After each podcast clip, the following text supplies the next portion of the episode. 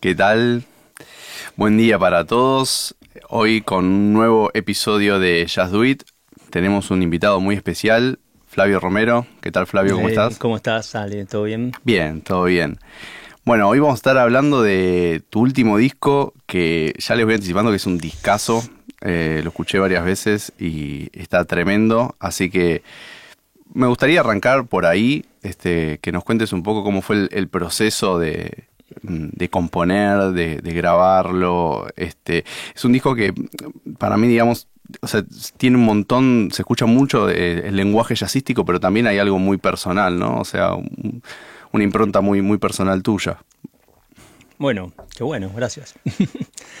bueno, este disco es particular porque, digamos, entre mi segundo disco y este, que es el tercero, pasaron varios años.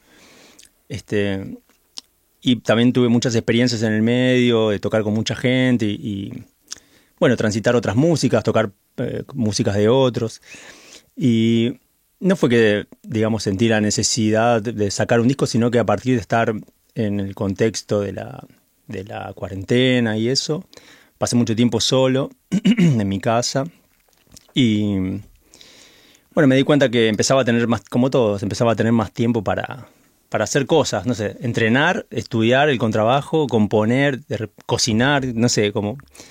Y me di cuenta que en lo cotidiano empezaba a tener mucho más contacto con la composición, que es algo que siempre tuve, pero que me parece que en general es lo, lo menos constante en mi vida a nivel, sí, cantidad de horas en lo cotidiano, digamos. Habi- Habitualmente toco más el contrabajo que, que- que el tiempo que, que me dedico a componer. Por, bueno, por, los, por la, la dinámica habitual de, de estar tocando y Sí. eso. En ese contexto, digamos, de tener más tiempo empecé a, a- a encontrar esos espacios que siempre fueron importantes para mí. Y bueno, empecé a arm- a armar y a, hacer música sin pensar en nada, sin pensar en un proyecto ni nada de eso. Y al cabo de un tiempo empecé a sentir que como que había una, una ante, ante digamos, la, la recurrencia, había un material ahí que se iba acumulando y iba tomando una forma. Y ahí al instante empecé a sentir que "Che, esto puede ser algo y, y por suerte también ahí en ese momento tuve una forma muy clara en relación a quién podía tocar eso. Y eso me, me ayudó a definir bastante, como a cerrar los temas y, e incluso a componer temas ya sabiendo quiénes, quiénes iban a tocar en el grupo, ¿no? Así que fue un proceso re... Suena medio cliché, pero fue muy natural. Me di cuenta que estaba haciendo un disco como sin querer, entre comillas, ¿no? Claro. No como las otras veces que fue, bueno, quiero armar un disco. Bueno, me pongo en campaña, armo la música. Y no, esto fue como una cosa natural de, de- de encontrarme con eso, con ese espacio. Y, y habitualmente es, es loco, pero creo que componer y, y hacer, eh, materializar eso que compongo es de las cosas que, digo, materializar, escuchar a alguien que esté tocando lo que escribí, Sí, es de las cosas que más feliz me hacen, más que tocar cualquier instrumento, digamos. Me parece que le encuentro mucho sentido a la música a partir de, de- de darle vida a algo que no existía antes, ¿no? Sí, total. Porque además, eh, un poco, eh, cuando otra persona toca la idea que uno tuvo, le da también una nueva forma, ¿no? De alguna manera. Sí, siempre. Hay, un cambio ahí, ¿no? Siempre, por más que sea música Mm. que está escrita completamente, siempre cuando lo toca una persona u otra hay diferencias. Y en este caso, bueno, hay algunas músicas de, de mi disco que están escritas completamente y que incluso no hay solos, pero en general, más allá de eso, es una música bastante permeable a, a la opinión y a, la- a lo que pase con, con esto de, de- de- de materializarlo. Digo, cuando escucho a alguien que toca algo o sugiere algo o, o lo toca de una manera que no había pensado, en, en general estoy abierto a, a darle lugar y, y a repensar. En general no, no es algo que esté cerrado y, y- y bueno, esto es así, tocarlo así, o una cosa como de autoritarismo. Al revés, Claro. me parece que si confías en la gente que llamás, justamente para eso, ¿no? Exacto. Sí, se enriquece también la música. Mm. Sí. Y un poco esto que te decía hace un- unos minutos para atrás, este, ya saber quiénes iban a tocar me hizo como escribir o armar música pensando eh, como en función de potenciar lo que sabía o lo que sé que ellos eh, podían aportar. Digo, no, no poner en una situación incómoda a alguien que sé que quizás, eh, no sé, esto no es, tan, no es tanto tu elemento. Bueno, te voy a poner ahí, no, no, pará, a partir de que sé que podés tocar esto, me copa ir por ese lado también. Eso me parece súper interesante, eso que te estaba justo por preguntar eh, al respecto, ¿no? De escribir para ciertos músicos. Este eh, e, es un, laburo también como de, de, conocer a, las personas con las que tocas. Y hay, hay algo ahí muy interesante. Y es un concepto de, que trae la música académica también. Pensá que muchos conciertos o sonatas para violín y piano quizás fueran escritos para un tipo particular, tipo un compositor conoció a un violinista que le rompió la cabeza y dijo, che, te voy a escribir algo para que toques vos. Entonces hay algo de eso que como, bueno, como personalizado y como como una cosa que inevitablemente es, en conjunto, digamos, ¿no?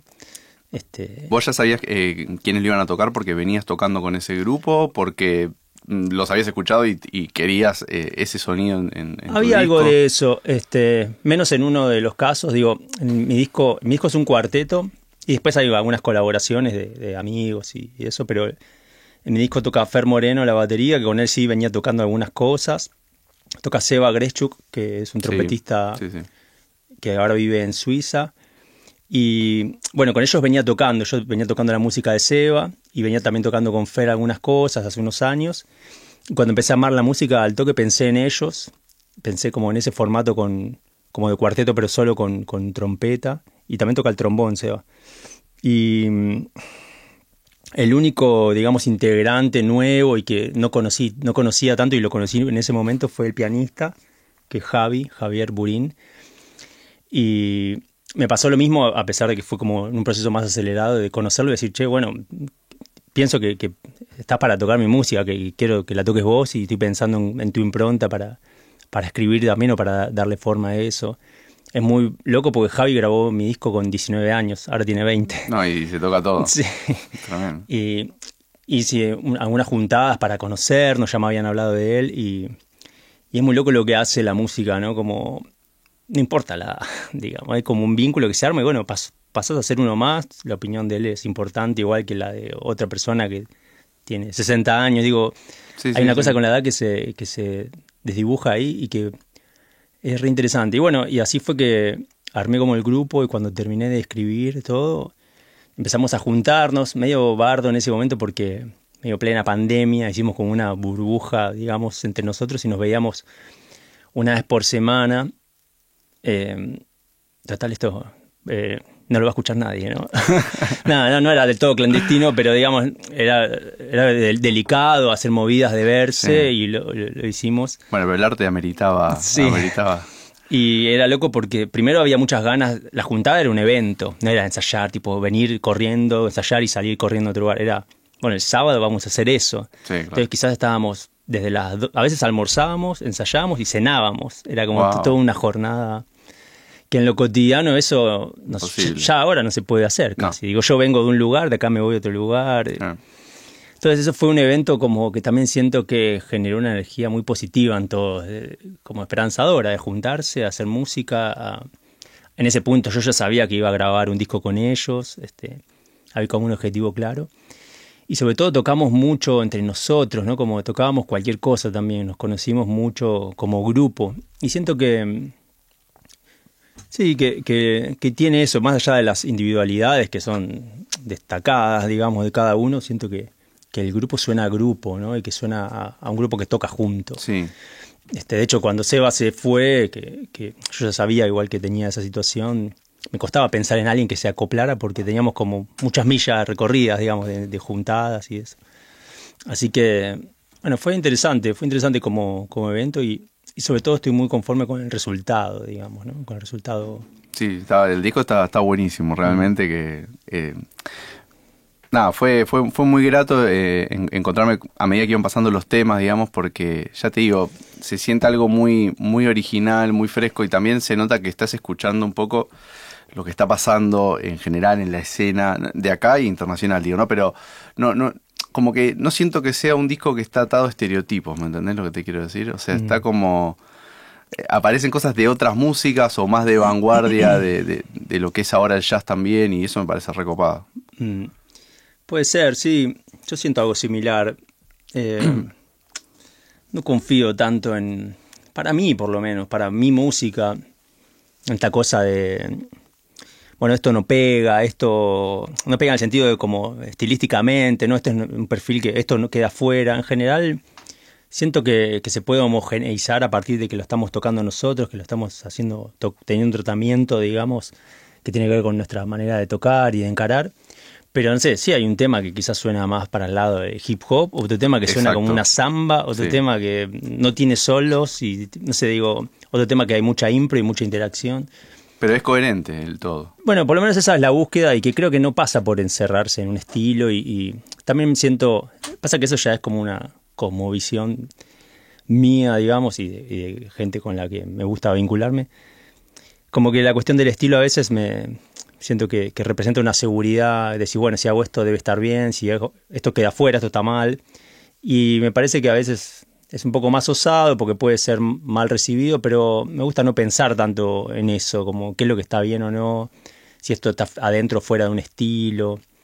En definitiva, no, yo no escucho tampoco la música así, me gustan música, músicas muy, muy distintas entre sí, que parecería ser que ni se tocan, este, y lo disfruto igual, no, no me parece que, que sea un elemento interesante, por lo menos para mí, encerrarme en un estilo, bueno, yo voy a hacer, quizás si es una propuesta de antemano, si bueno, hacer un disco de hard bop, sería rarísimo para mí hacerlo, pero quizás sí, pero no, no, no fue mi caso y no, no me interesa eso, la verdad, ahora, como encerrarme en eso. Quizás sí para estudiar, sí, eso desde ya, o, o no sé, la música clásica también tiene periodos donde, bueno, esto está mal, si tocas barroco, es incluso este seteo, este, si tocas romanticismo, es, pero parece que hay como un concepto más de, universalidad, digamos. Sí. También viene de, referentes que admiro, como Hermeto, o, incluso el jazz más contemporáneo tiene mucho de eso, ¿viste? Que, es como un espacio bastante abierto, digamos. Y digo jazz contemporáneo, no, el que se hace en New York ahora nada más, sino el que está transcurriendo acá, también que la escena de acá me parece súper valiosa, digamos, ¿no? Con artistas como que tocan cosas de folclore y cosas este, gruberas y como que hay un poco de todo y, se arma toda una cosa, ¿no? Que tiene identidad, que es lo, un poco lo que hablamos hace un rato. Sí. Toda esa fusión que nos representa también, digamos. ese estado de, búsqueda de pureza no lo encontrás en ningún lado. Igual viste que también em, esos mismos, eh, digamos, los referentes eh, que, tradicionales ¿no? del jazz eh, también renegaban un poco de que les digamos ustedes hacen jazz y, no les gustaba que los etiquetaran, ¿viste? O sea, ahora los tomamos a ellos como que eso es el jazz o se enseña un poco de esa manera. Por ejemplo, se me ocurre Ellington, no sé, que si yo no hago jazz, ¿viste? Mm. Y que sería como el referente de cómo es una orquesta de jazz. Claro, lo que este, ubicamos como referente quizás en ese momento... Tampoco quería ser llamado, etiquetado y, que lo restringieran a eso, ¿no? Y, de hecho tuvo algunas búsquedas que trataban de ampliar un poco. Mm. Sí, o eran, eran, perdón, eran disruptivos para su época, eran como, che, esto es algo distinto, uy. Incluso el bebop fue eso. Sí, sí, sí. El bebop era una música un poco infumable para la época. La gente quería bailar y de repente hay un chabón que te estaba llenando la cara de notas, tocando al, palo. No era una música. Y ahora de repente también pasó a ser una tradición, ¿viste? Como, digo, ahora se cristaliza con el tiempo, también es el efecto del tiempo. Exacto. Sí, sí. Este, mm, me parece interesante eso que mencionaste, que tal vez eh, hay algo, y tal vez acá ya vamos más a una cuestión que no es solo musical, ¿no? Pero esto de la seguridad, ¿no? Como cuando uno define tipo, una identidad cerrada, bueno, eso te da cierta seguridad de que estás haciéndolo bien. Mm. Y lo un efecto psicológico. Sí, un efecto psicológico, exacto. Y lo otro asusta, pero bueno, también lo otro abre las puertas a, más creatividad y a una voz más personal, ¿no? Sí, y para mí no hay que tener miedo de equivocarse, entre comillas, en ese terreno, como en hacer algo que después diga, uh, esto que probé, la verdad que ahora lo escucho y no va. ¿Qué pasa? ¿Qué tiene? Está buenísimo. Y digo, bueno, sí, no va, y bueno, sigue la cosa, ¿viste? Por eso me parece re valioso esto de sacar discos y producir eh, y no esperar eh, ese momento ideal que decís, bueno, ahora estoy en mi mejor momento para hacer esto, porque no va a ser nunca ese momento. Y quizás hacer un disco hoy va a representar, te va a representar hoy con tus limitaciones y tus virtudes y tu, lo, que, lo que tengas, pero termina siendo valioso porque es una apuesta también, ¿no? Es como decir, bueno, estoy haciendo esto o esto me representa o... Es como una manera de, de, mover también, ¿viste? De mover la cosa. Si uno se quedara en esta cosa historicista de, de estar en ese lugar seguro, de, de representar manifestaciones que ya están cerradas. Digo, tocas música antigua, bueno, o tocas vivo, bueno, ahí es como un lenguaje que en algún punto ya se sabe cómo tiene que ser. Sí, sí. En el mejor de los casos lo vas a hacer bien y ya, no va a haber un, un cambio o un aporte. Creo que en ese experimento, que tampoco es hacer un aporte, sino hacer lo que se te da la gana sin ponerte tantas trabas, digo, ya el, la vida propone tantos, tantas dificultades, tantas trabas que también en la música lo vamos a tener. Sí, parece... sí, necesario. Pero bueno, sucede igual, mm, ¿viste? Igual, ojo, yo respeto, no sé, o escucho gente que toca Mozart y me encanta, ¿no? Es que. Pero como elección así de creativa o como compositor, no me hallo tanto con esa, con ese precepto. Bueno, tengo que hacer. No, no, no. Tengo que hacer lo que salga. Y a veces encontrar links está bueno. Si esto se parece a algo, bueno, me ayuda para componer, saber que esto suena a tal referente o lo que sea, pero no componer desde ahí. Mm, no lo, no lo he sentido así hasta ahora, por lo menos. Está, buenísimo lo, eh, lo, que, lo, que, lo que decís, ¿no? lo que expresaste de cómo encarar la música y la música propia especialmente. Eh, yo ya tengo ganas de, ir a escuchar uno de los temas, este, así que vamos a arrancar con el primer tema de hoy. Em, lienzo, ¿sí? producción me sigue acá. Vamos a estar escuchando entonces Lienzo del el disco de Flavio Romero, Paisajes de un venidero retorno.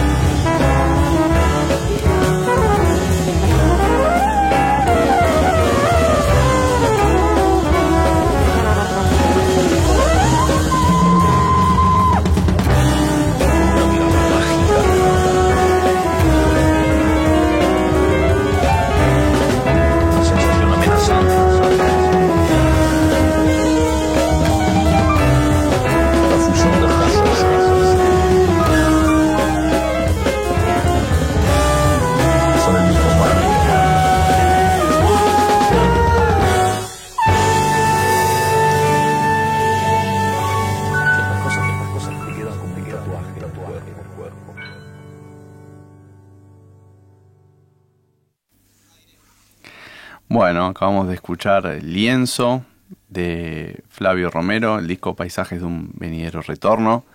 Temazo. Tremendo, se suena todo.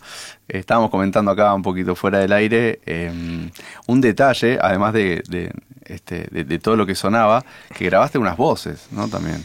Claro, en general el disco, no en todas las músicas, pero en varias, si ahora tuviera que pensar, eh, no sé, a ver, como la, mitad por lo menos está como postproducido. Digo, más, está grabado en vivo, todo en vivo, lo que se escucha es lo que se tocó en ese momento, pero hay detalles que fueron eh, sobregrabados. Uno de ellos es algunos lugares donde metí voces, en algunos otros lugares toqué cosas de percusión o agregué algún, algún cinte, algún pad, alguna cosa, como para sumar en algún momentito y quizás son ocho compases y nada más. Claro.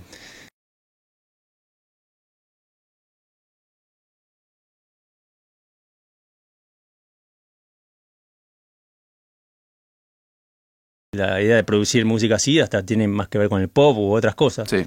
Pero me pareció que sumaba, entonces, ¿por qué no lo iba a hacer? Yo lo que quiero es que, que el resultado final sea algo que,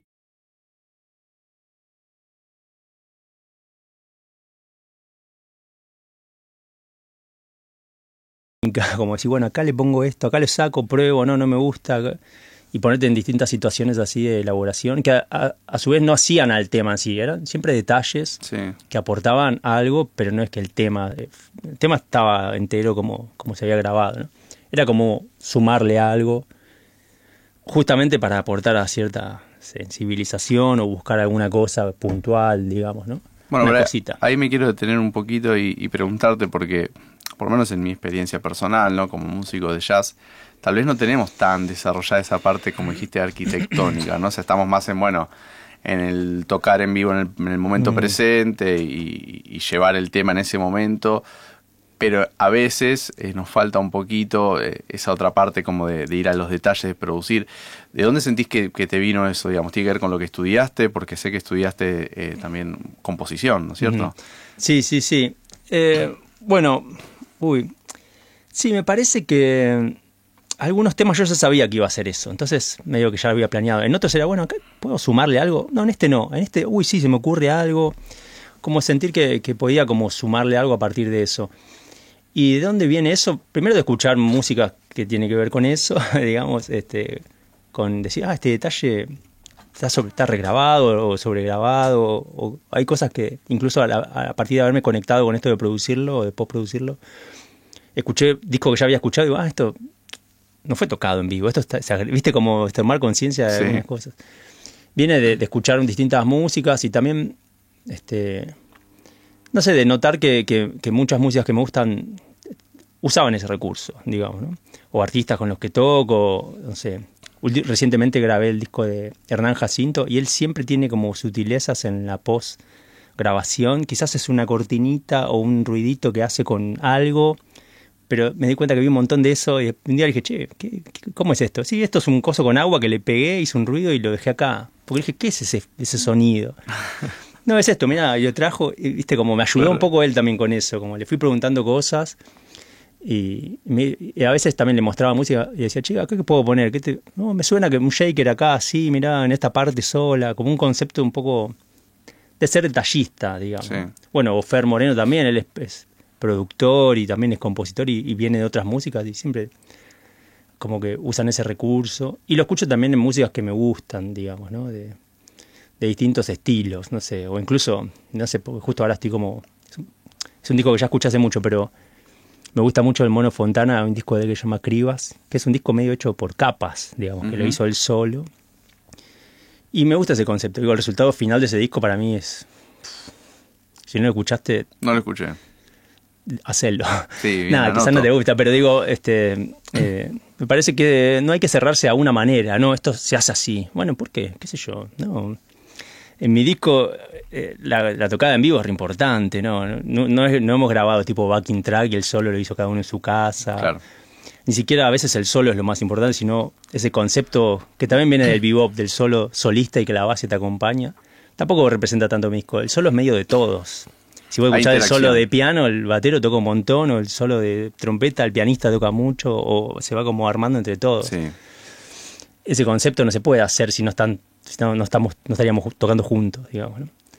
Pero sí me parece que, una vez más, a partir de abrir ese espacio de mayor libertad, eh, fue que me animé a decir, bueno, puedo vos producir esto y agregarle alguna cosa que me suene, o ya componer el tema sabiendo que voy a hacer esto. Este, sí, fue, fue un espacio de, de, apertura que intuyo que voy a seguir usando y creo que cada vez más. Eso es lo que siento ahora. Veremos qué pasa. Está, buenísimo, ¿no? Pero encontraste como una forma en la mm. cual te sentís representado. Sí, sí, sí. O encuentro que suma, que, que, agrega algo que, que, es un detalle que digo, uh, eso está bueno, no sé. Bueno, y hablando esto de, digamos, de eh, tomar decisiones que tal vez no van con lo que debería ser, entre comillas, ¿no? Grabar un disco de jazz.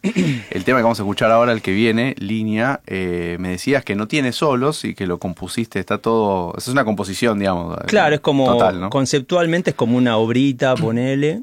No hay solos de nadie, ni escritos ni, ni improvisados. De hecho, no hay nada improvisado, está, está todo armadito. Y también es una música que grabé ya sabiendo que iba a terminar de completar con, con, este post que te digo, agregarle cositas. Eh, bueno, no quiero spoilear el tema, pero hay momentos donde aparece una voz este, que está agregada ahí, digamos, no mía, eh, o ciertas texturas, eh, como el tema evoca como cierta cuestión medio de naturaleza, o hay como un, suena eso, te, te sitúa en un lugar, ¿viste? Es como medio, en ese sentido, medio impresionista, si se quiere, no como que te lleva a algún lugar. Hay como una imagen a partir de lo sonoro, digamos. ¿no? Y que en ese sentido creo que la postproducción ayuda un montón, porque de otra manera, no sé, sería imposible armarlo, digamos. Total. Siempre son detalles que suman, no es la composición a partir de... No, no, es algo que ya está y que se suma y que como terminar de, de Pero hace, hace, la cuestión también, sí, sí. por lo menos para mí sí, digamos.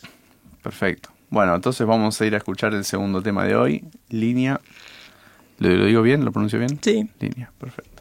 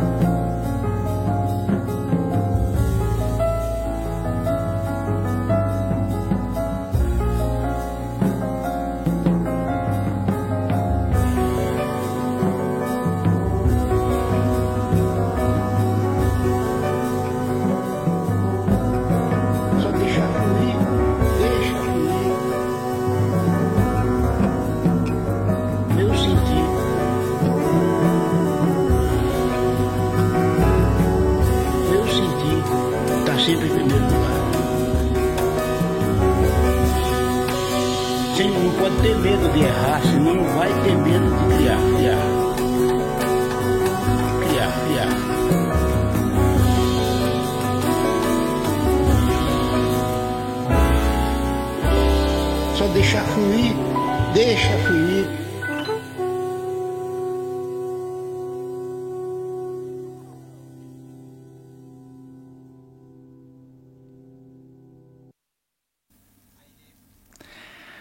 acabamos de escuchar Línea, eh, un tema hermosísimo.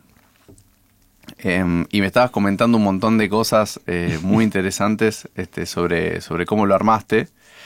Em, ah, producción, perdón, ¿eh? está sonando el tema que digo. Ahí está. Pasan estas cosas en el vivo. Bueno, te decía.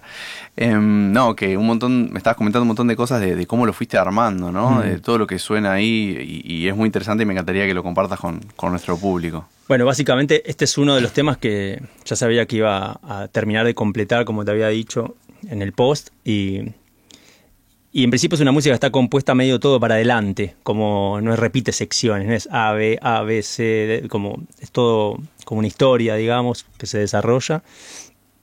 Y sí, si uno, bueno, cuando escucha el tema hay como, como una, un background ahí de, agua y eso que decía que te sitúa en un lugar.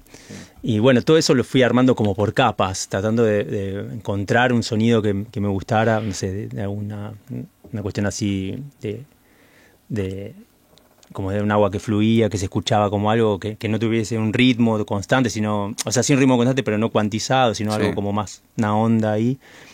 O no sé, hay otro canal que eran tipo ranas que aparecían a veces, o algunos bichos, o algunos, hay aves también.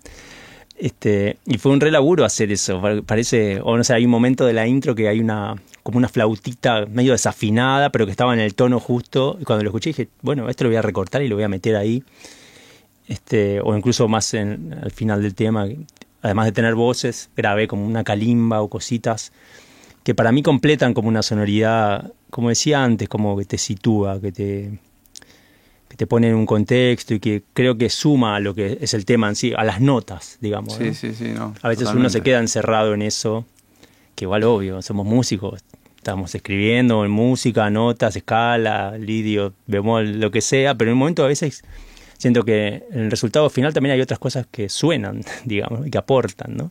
Sí. Que es como otra data, digamos. Sí, no, que es importantísimo también. O una textura, o eso que te decía que, que escuché en un disco de Hernán y le dije, che, ¿qué es esto? Y me dijo, es una, ¿viste una ensaladera? Le pones agua y le pegás acá de tal manera y moves y el agua hace un efecto y era eso. Impresionante.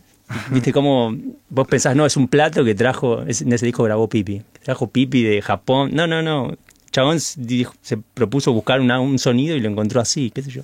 Está buenísimo. Está y eso suena y, suma, digamos, igual que un instrumento, qué sé yo, igual que es un instrumento, de hecho. Totalmente, totalmente. y me decías que una de las voces es de... De Hermeto Pascual, esa del final, sí. que tira como un mensaje ahí que, que no necesariamente es una, una, frase que está conectada entre sí, sino son como algunas ideas. Me parecía bueno incluirlo porque aparte el tema se llama línea, pero en portugués. Y si bien el tema no suena brasilero, no tiene un ritmo brasilero, no sé, sentí algún vínculo con él a partir de hacer ese tema, no sé, como a mí me gusta mucho lo que hace él y de siempre, y siempre sentí como esa cosa de la creatividad y de la personalidad y de la, sí, de la libertad. Cuando estaba haciendo ese tema un poco me, me linkeaba con ese espíritu. Como con otras cosas, también siento que a pesar de lo mismo, de no tener un ritmo muy definido, no es que es, no sé, una samba o un me hacía como tener reminiscencias de música del Negro Aguirre que me encantan, que siento que suenan locales, que suenan... Como que siento que este tema tenía una especie de link con eso que, que también forma parte de mí. Con, viste, con, con eso que, te gusta y que querés oír. También uno a veces, no sé si es tan así, quizás cometa como una especie de error, pero a veces siento que uno también compone música que quiere escuchar, decís, ¿no? Como algo que quizás no está, y dices, bueno, quiero hacer esto porque quiero escuchar esto. Y, digo, compongo música que, escuché o que, o que quiero escuchar o que me gusta y, aparece un poco todo ahí, ¿no? Digo, incluso hay, algo que es, voy a ser bastante contrastante con lo que voy a decir, pero hay algo de, mi constitución artística que tiene que ver también con, con mi fase más primaria, que es que yo empecé a tocar porque me gusta, no digo me gustaba, sino me gusta la música, me gusta el heavy, me gusta el heavy metal. Mirá. Y cuando empecé a escuchar, no sé, mi primer link con el jazz a partir de eso fue cuando escuché Coltrane, que dije, che, esto es igual que, que lo que estoy escuchando, es la misma energía del chabón, no sé, tipo los discos, no, toca My Favorite Things, esa Sí. onda, decís, no hay ninguna diferencia entre el solo de Diamond Darrell de Pantera con el solo de Coltrane. Si lo pones a la guitarra es lo mismo, ¿viste? Entonces ahí, esa fue mi entrada a la música. Hay al alguna conexión, porque ya he escuchado bastantes personas que, que acá de producción eh, este, bancan la movida heavy metal. No, pero ya escuché muchas personas que tal vez en los comienzos eh, tocaban heavy metal, escuchaban heavy metal y de ahí pasan al jazz. O Bueno, sea, hay, hay algo. Yo quizás nunca toqué, no toqué mucho, desgraciadamente, me gustaría, pero si hay algo de mí en eso como que está presente y que, que me parece que hay muchas cosas creativas ahí también. Y hay veces que otra vez, dentro del marco de la, de la como de la ortodoxia de- del músico de jazz, no, eso está mal o es una mierda o no, mira, es, Sí, no- sí. y quizás ahí puedes encontrar ahí cosas, incluso dentro del jazz hay cosas que no están buenas, digo, como Sí, no cerrarse a eso. ¿no? totalmente, totalmente. Em, bueno, te voy a hacer una, una pregunta que la, la venimos dejando medio relegada en el programa. A ver. En realidad este programa eh, lo hacemos dos personas. eh, una soy yo, obviamente, y la otra es eh, Pablo. Lo conducimos dos personas, mejor dicho, porque también Ajá. está producción.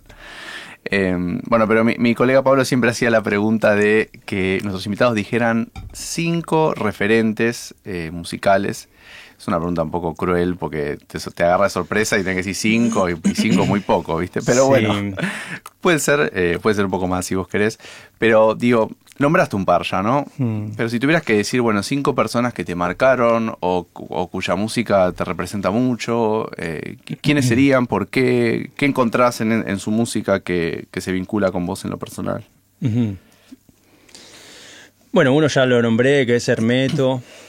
Podría nombrar a, o- a otro que podría ser Bill Evans, como también esta cuestión, cuestión de grupo, los, los tríos de. Bill Evans, también con los bajistas que tocaba, ¿no? Pero la manera de tocar de él y de, de llevar adelante su música me parece como muy innovadora, incluso hoy, ¿no? Como que iba más allá y como realmente pudo mezclar cosas de la música académica con el jazz. Digo, tiene un tema que tiene una melodía serial. Digo, no está algo tan habitual en el jazz. Eso se ve que el chabón escuchaba música, lo decafónica, y lo mezcló, y, y- y siempre con un resultado musical, ¿no? Una, un Frankenstein que Sí, sí. mal logrado.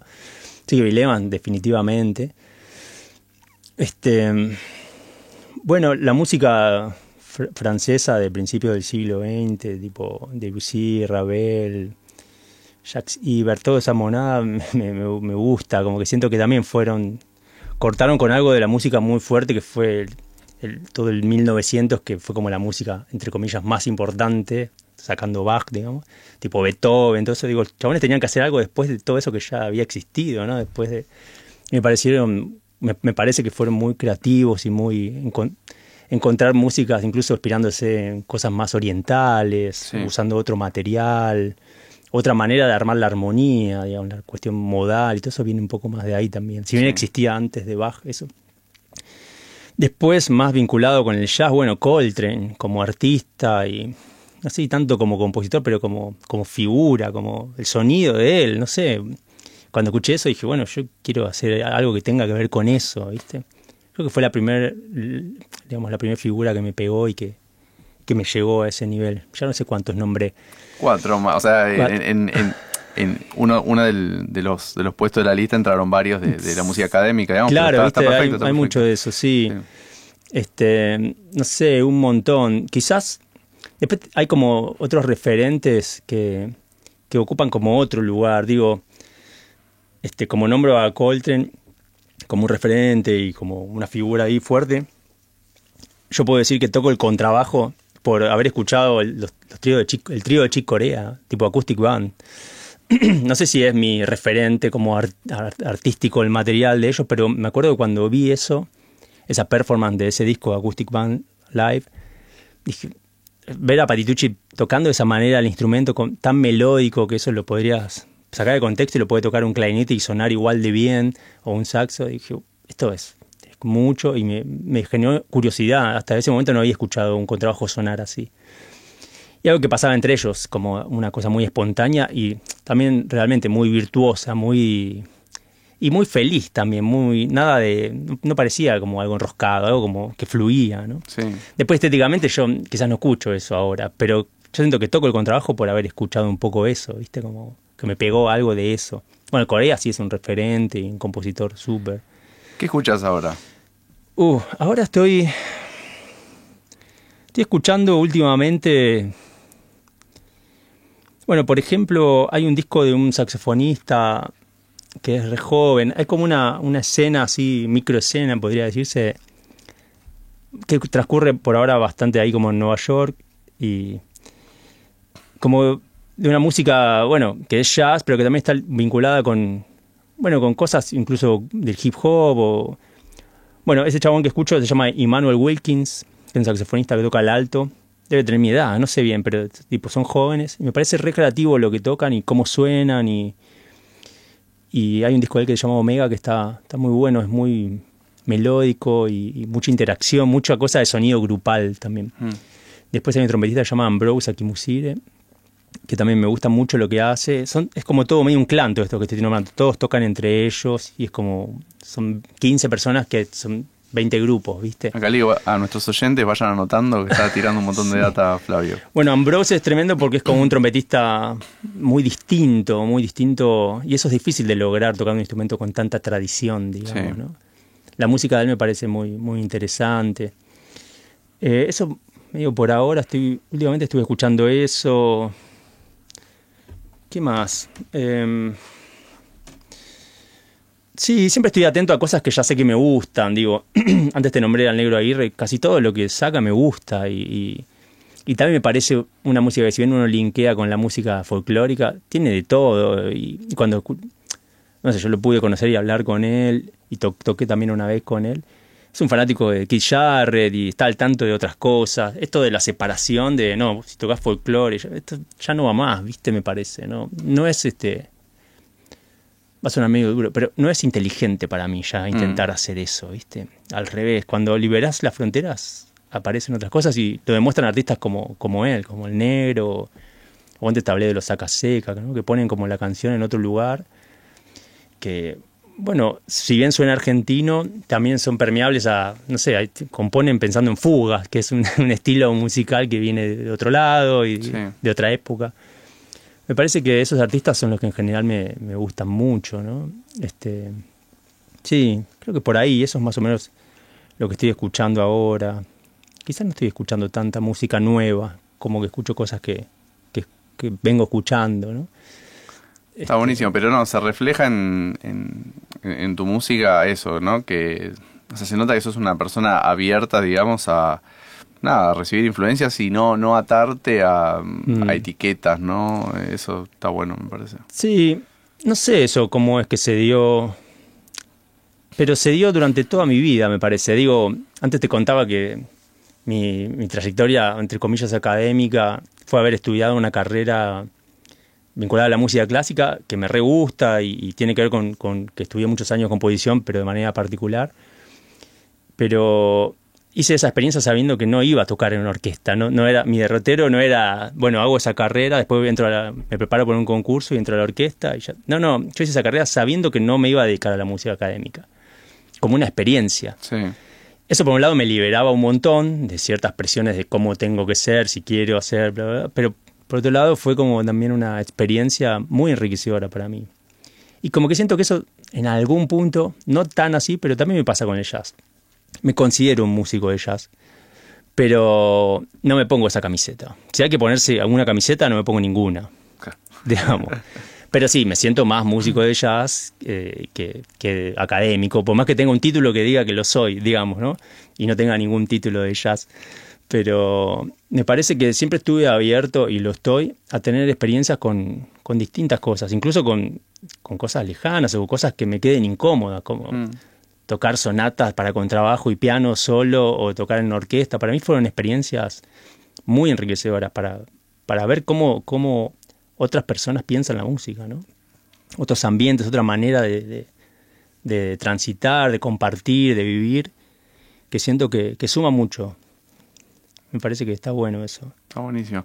Y, mm, y digamos, tu, tu costado más de instrumentista, eh, ¿cómo, ¿cómo se fue dando eso? Digo, ¿con quiénes estudiaste o fuiste más autodidacta? Porque bueno, la carrera, como me dijiste, estaba orientada a, a la composición más que nada, ¿no es cierto? Sí, en realidad era una carrera, en la universidad hice una carrera más de interpretación, Ah. más de tocar, pero Ah, ahí no tenías maestro de tu instrumento, tenía una profesora de música de cámara, Sí. tenía como materia tocar en la orquesta, que tocábamos sinfonías, conciertos, y tenía, no sé, otra materia que era música de cámara del siglo XX o música contemporánea. Pero anterior a eso, digamos, no he tenido como un maestro de jazz, digamos, un profesor de contrabajo de jazz. Siempre tuve maestros más clásicos, donde aprendía la, la técnica, y siempre el jazz se fue dando un poquito más autodidacta, digamos. Después en el 2011, hace, sí, 10 años, fui a Estados Unidos por un periodo a tomar clases particulares con gente que quería estudiar, a preguntar cosas concretas y como no, no, no en el marco institucional, pero sí tipo a la casa de, no sé, Scott Colley, fui al, no sé, o a la casa de Drew Gress, o, o fui con un guitarrista también, con Jonathan Kreisberg. Después fui con un baterista, con Ari Honing, porque estaba estudiando su libro, y que me armé como una especie de, de curso. eh, Un y eso, itinerario. Sí, y eso estuvo bueno, pero no, no, no considero que haya tenido un maestro a ese nivel. Sí, eh, si tengo que hablar de un maestro así, fue mi maestro de composición, con quien fui durante siete años así consecutivos, sin parar, y es Osvaldo Suárez. Con él pude abrir o, o tirar abajo esa barrera de lo popular, lo clásico. Con él veíamos, no sé, un recurso compositivo que decía, che, Alma de Diamante está escrito con esto, y esta sinfonía de Wagner, de Wagner también. Uf, viste, como un chabón que te tiraba esa data y yo no lo podía creer. Entonces, para mí, Osvaldo sí es mi maestro. Paradójicamente, nunca llevé el contrabajo a sus clases, ni nada, digamos, ¿no? Ni el bajo, ni nada. Fue como maestro más de música en general y, me ayudó a conocer mucha música, mucha música. Entonces le debo muchas cosas a él. Después tuve maestros, sí, estuve con Javier Dragún, que es el solista de la Filarmónica, con Sergio Rivas, que es otro contrabajista más vinculado al tango y al clásico. Este, pero más o menos eso, no tuve como un, un referente que... Y, y esa figura tampoco está muy instalada acá, como siento que en otros lugares pasa un poco más tener como un mentor. che, tipo, yo te voy a acompañar este tiempo y, y, ¿viste? Sí. Como no pasa tanto. Puede que esté bueno, como que pase un poquito, como que uno en el, en el momento de estudiar, hablo del marco institucional, se sienta un poco más contenido y más acompañado, ¿no? Como, che, es importante para mí que vos estudies, que estés motivado, che, ¿en qué estás? ¿Qué estás haciendo? Como, como esa figura, ¿no? No del tipo que te baja línea y te dice lo que tenés que hacer. No, no, No, no. claro, claro, sí. sí. Pero un referente que un poco te... te- Sí, como un mentor, alguien que em, tiene más experiencia que vos y te acompaña en un proceso, digamos, y, y te muestra cosas. Y, te, y sí me parece necesario que el maestro en ese caso, o el mentor, o el profesor, forma, o sea, forma parte de su trabajo también motivarte y mostrarte cosas, ¿viste? Como... Parece que eso sí está bueno. No tuve eso, pero a ese nivel con el contrabajo, digo, ¿no? Sí. Pero sí me parece interesante. Este, No quiero dejar de preguntarte porque hablábamos eh, antes de arrancar el programa eh, de que, bueno, hace, hace unos años entraste a dar clase en la EMPA, ¿eh? que es donde, donde yo estudié también. Eh, y bueno, quería preguntarte eso, ¿no? ¿Cómo, cómo ves la enseñanza musical y jazzística en particular eh, en, en el marco institucional, ¿no? O sea, ¿qué, qué cosas sentís que estaban buenas? ¿Qué sentís que hay que reformular? Eh, mm.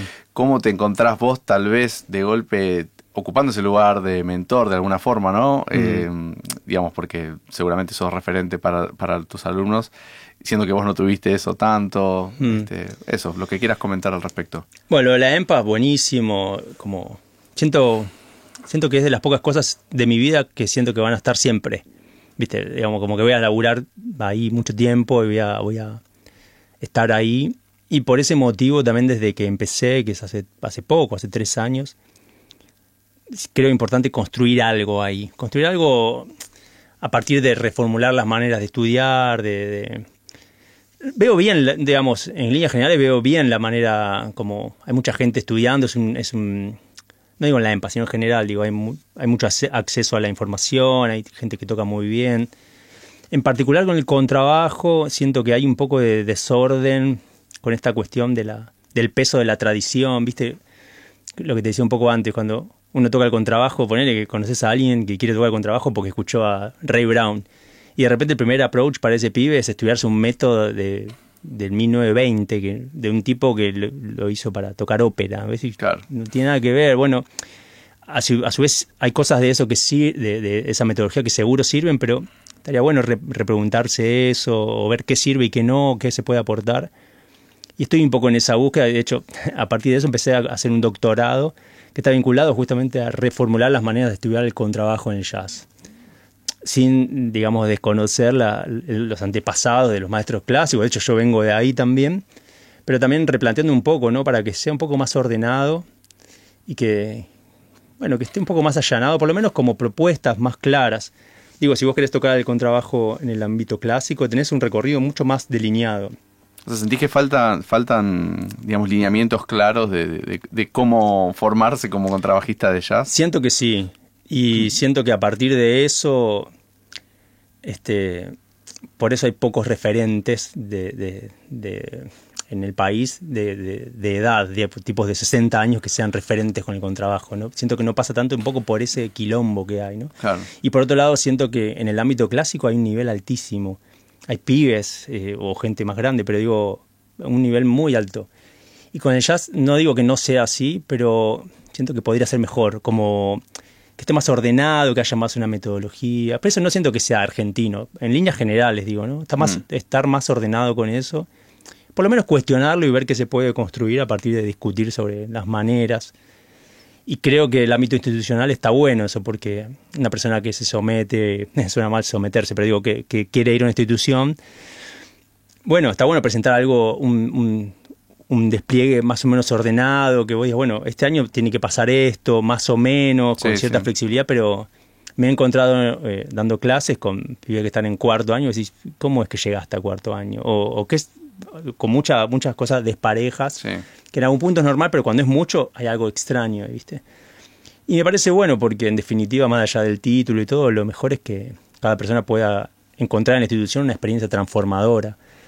Aceptando que la institución siempre va a ser un poco quilombo y va a haber cosas que no te gusten y es mucho tiempo y mucha energía, pero puede no ser tan tedioso también. A partir de, pensarlo y, de planificar una, una- un recorrido, digamos, ¿viste? Así que estoy un poco en esa, re nuevo para mí. Yo hasta, hasta los 30 años no había terminado nunca nada y pensaba que nunca iba a hacer una carrera de nada. Digo, estudié en el Falla, estudié en clásico, estudié un poco en la MC, pero cosas puntuales, quería ir a hacer tal cosa y me iba. Y a partir de los 30 empecé a sentir como otra valoración de la experiencia académica. Y una vez más, que no hay que separar de la experiencia de tocar en la calle. Digo, Claro, se puede sí, unir sí. todo eso, ¿viste? Mm. Y te ayuda, no es que me parece que no está bueno separar eso, ¿viste? Como, como idea. Es integrar un poco me parece más sano y más interesante, ¿no? Sí, sí, sí, no, está, está buenísimo lo que decís porque es no encerrarse a, a creer que, digamos, todas las respuestas te las va a dar un espacio en particular, ¿no? No, no, tener esa expectativa es un error ya, Sí, digamos, sí. para mí. Sí, que sea transformador, encontrar a alguien que, que diga, bueno, le interesa lo que construir algo, le interesa lo que pase, cómo, cómo estudiar esto, que me acompañe, que me diga, che, esto está bueno, probá con esto otro. También que te escuche. Cuando a veces estudias con alguien que está muy cerrado es un poco incómodo, ¿no? Porque Sí, también perdés como tu individualidad, que, que está bueno, digamos, este y a partir de ese intercambio a veces puede crecer una manera de, de enfocarse con a- eh, enfocarse hacia algo o estudiar una cosa distinta. A veces alumnos me traen cosas, che, esto lo estudio así, y digo, uh, está bueno eso, ¿eh? ¿viste? Como, o no, digo, che, mira, yo no lo estudié así, pero probemos a ver qué, cómo te resulta a vos. sí, sí. No, uno aprende también de la experiencia del, del, del alumno. Sí, digamos. sí, sí. Totalmente. Es muy Lo otro, cerrar eso es como una cosa medio de, de miedo, ¿viste? No, esto es así, y- o de inseguridad, como no propongas nada, el que propone soy yo, vos haces lo que yo te digo. Sí, sí. Como un poder que a mí no me interesa tener, no, no me hace bien eso. digamos. No le tengo miedo a que alguien me diga, che, eso para mí no está bueno. Bueno, a ver, pensemos otra manera. ¿Qué, qué, viste? Como si no es como... Totalmente. Así que eso. Bueno, me parece que le, le viene bárbaro a, a la EMPA y a las instituciones en general que ingrese gente con esta perspectiva, ¿no? Está buenísimo. Bueno, sí. ¿Eh? Está buenísimo. Gracias. Este, y ahí hay como un- una tarea a desarrollar, ¿no? Esto de, bueno, en, en particular con el contrabajo que decías, de ordenar tal vez un poco la metodología, pero en general en el abordaje de cómo se enseña, ¿no? Creo claro, que creo que el conflicto ese tiene que ver con esa dualidad clásico-popular. Que quizás haya que, que armar algo entre las dos, ¿viste? Sí. Sí, sí. Sí, la barrera se empieza a poner ya medio permeable, ¿no? O sea, Mm. ya está dejando de, de ser un poco, pero hay que terminar de tirarla tal vez abajo. Sí, sí, sí, sí, totalmente. Buenísimo. Bueno, y antes de que vayamos a escuchar el, el tercer tema y último de, de hoy, que les recuerdo para los que se acaban de unir, que estamos escuchando el último disco de Flavio Romero, Paisajes de un venidero retorno, que por supuesto está en Spotify y en demás plataformas también. Sí, Pregunto, sí. No sé cuál es, creo que hay una que se llama Tidal o Tidal. Sí. En esa me enteré hace poco y... Bien, seguro que están en Sí. Spotify y en varias más. Salió por el Club del Disco, así que todas las que reproduzca el. Club del, el Club del Disco van a estar ahí. Perfecto. Que ya les digo, porque yo lo escuché varias veces, que está recomendadísimo. Es un discazo muy original, eh, muy linda música, se tocan todo, así que vayan a escucharlo. eh, denle seguir al, al perfil de Flavio. También les recuerdo que los temas que pasamos en el programa luego van a una playlist del programa, así que si les interesa descubrir música, eh, hay ya- yo ya perdí la cuenta, esto lo, solía llevar más eh, Pablo, pero hay más de siete horas de música, así que tienen ahí para, para descubrir un montón de cosas, artistas locales, internacionales, de hace mucho tiempo, de ahora, eh, en fin, este, hay, hay, hay mucho. Em, bueno, eh, antes de que nos vayamos, quería que me, me cuentes si estás por tocar, si tienes alguna fecha o algún proyecto que te interese contarle a la audiencia. Sí, eh, mañana toco, el- abro el Festival de Jazz de San Isidro con el trío de Oscar Junta. Ok. Bueno, el jueves también con el trío de Oscar tocamos en un lugar en zona oeste. El sábado en Chascomús, hay como mucha movida Ah, está, ahí. está bien, tenés este, Sí. una agenda cargada. En general con el trío de Oscar y con el trío de Hernán Jacinto es con los grupos que más estoy tocando. De hecho, con el, el trío de Hernán grabamos hace muy poquito. Así que con ellos estoy como permanentemente ahí en movimiento y más ahora que hay como una efervescencia de tocar y, y todo eso. Ahora el 23 de este mes voy a tocar con el trío de Hernán Jacinto y a Yelén Zucker, que es una cantante tremenda, Sí, que ojalá se sienta acá alguna vez a charlar. Vamos a hacer doble set en Telonius, eh, con ella cantando Standards y con el trío de Hernán. Así que sí, un montón de, de proyectos y cosas que Buenísimo. están buenas. Bueno, eh, pueden ir a, las- a las redes de Flavio, ahí estaba tu Instagram en pantalla. Ahí va. Así que, porque son un montón de fechas, eh, eh, por si no se acuerdan, van ahí y, y, bueno, vas a estar publicitándolo, imagino. y- Seguro, seguro. Y contando. Bueno, Flavio, eh, por nuestra parte, súper agradecidos de, de haberte tenido acá. fue interesantísima la charla. así que, nada, No, bueno, gracias a vos y, y lo que te decía antes, me parece re valioso un espacio en donde el tiempo no sea tan acotado, sino que podamos hablar y, y pensar juntos o, bueno, charlar, ¿no? Sí, Eh, sí, tener sí. espacio para hablar y es interesante que, que siga existiendo eso en estos momentos donde todo es tan rápido. Sí, tan eh, fugaz y volátil. digamos, que, que mucha gente no se toma el espacio a veces para, para, para poder hacer estas cosas, así que te agradezco un montón y, y más que eh, honrado por la invitación. Bueno, bueno, muchas gracias. Eh, nada, me, alegra que, lo hayas disfrutado también. Nos vamos a ir escuchando eh, un tema que también, temazo. Estos son todos temazos, pero bueno, este, este me gusta particularmente, que se llama Celeste. Nos vemos la próxima. Chau, chau.